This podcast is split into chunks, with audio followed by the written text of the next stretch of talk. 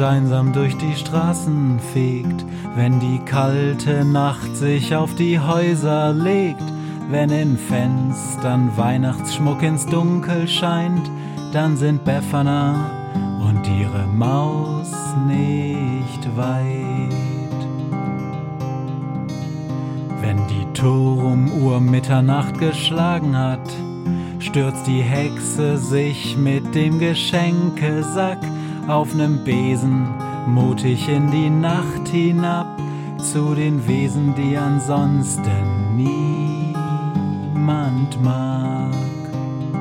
Weihnachtshexe Befana ist für alle Monster da, alle Ratten, Kakerlaken, Geister, Spinnen, Feuer, Drachen, alle unsichtbaren Ungeheuer, Zauberzeitmaschinenbauer freuen sich schon das ganze Jahr auf den Winterwind, denn der bringt deine Weihnachtshexe namens Befana. Hallo und herzlich willkommen zur achten Ausgabe der Krähenpost. Heute ist der 8. Dezember 2018 und ich lese einen Beitrag von Maria K.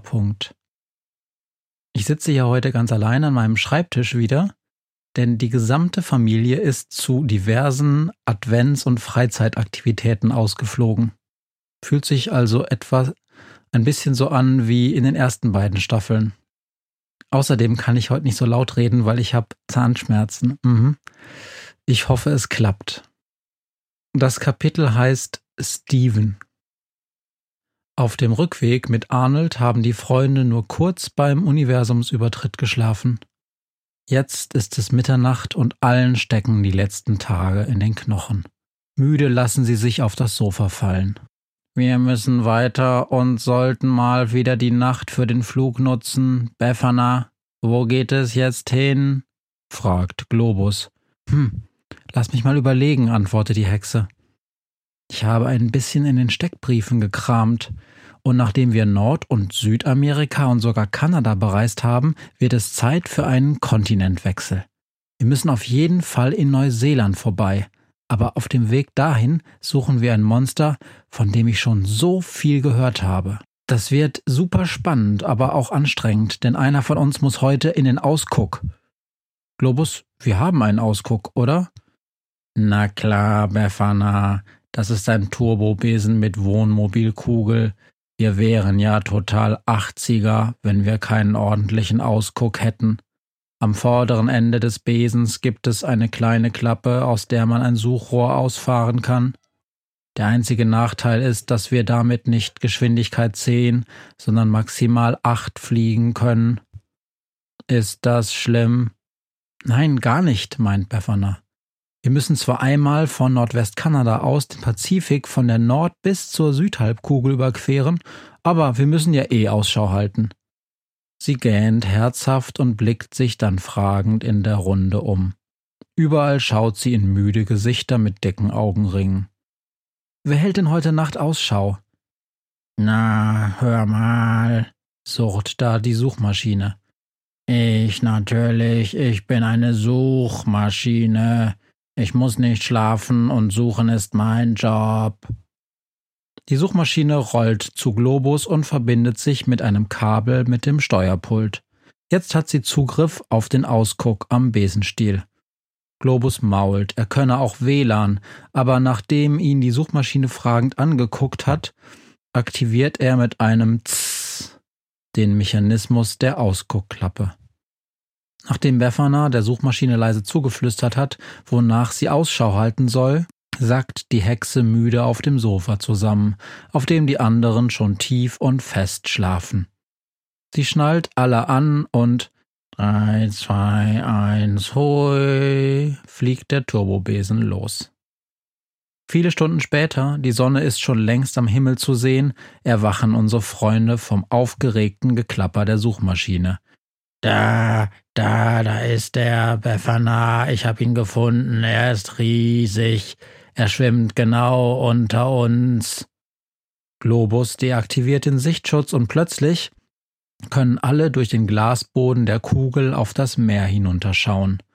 Unter ihnen schwimmt ein gigantischer Fisch. Aus ihrer Perspektive ist er so groß wie ein ganzer Straßenzug.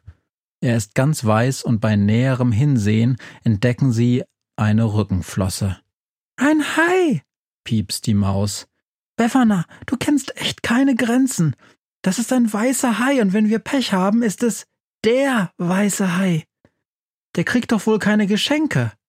Reportermaus, sagt Befana geduldig, du bist jetzt das dritte Jahr mit mir unterwegs und solltest eigentlich gelernt haben, dass es kein Wesen gibt, das so fürchterlich ist, dass es kein Geschenk verdient hat.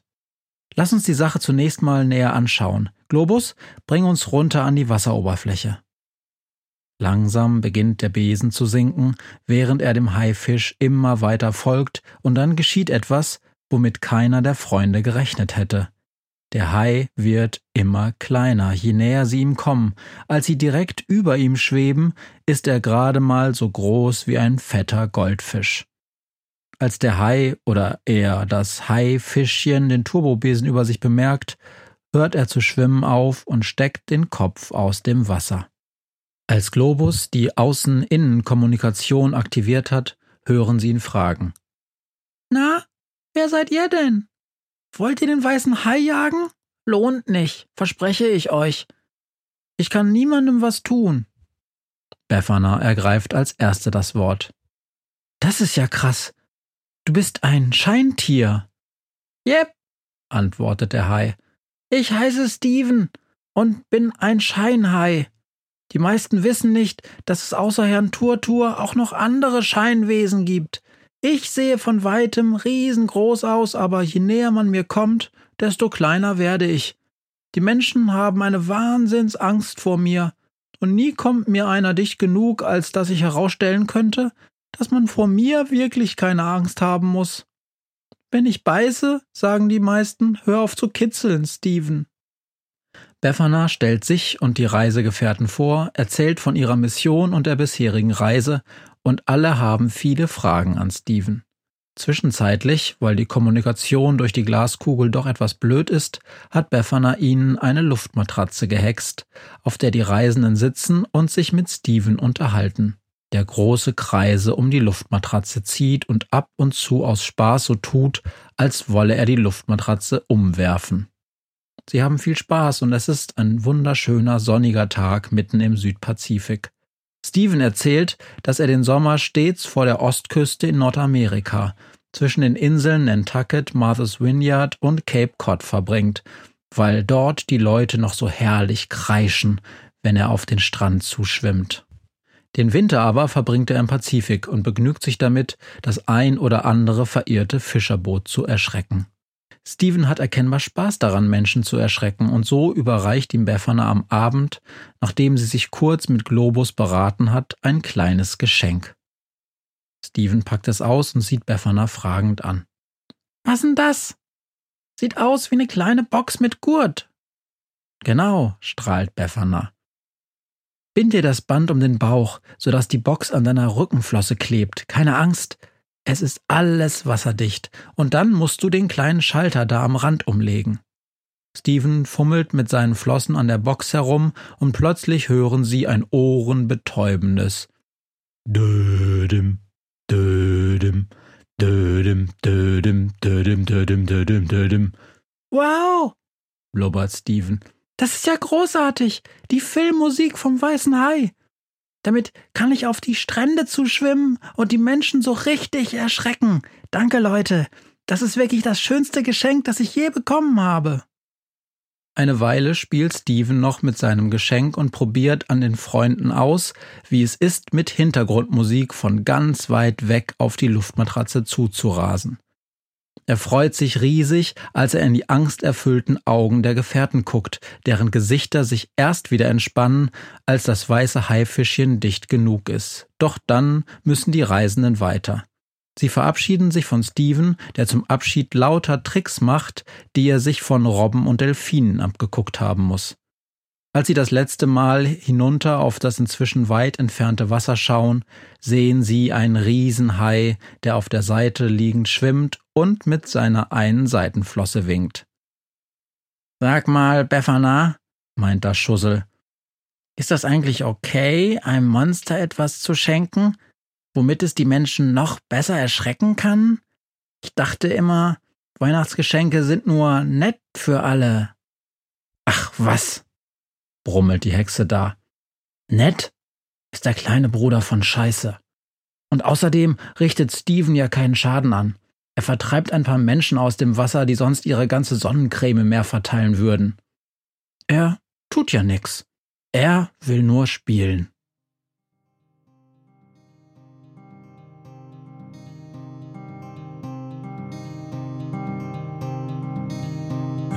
Was mir heut Morgen widerfahren ist.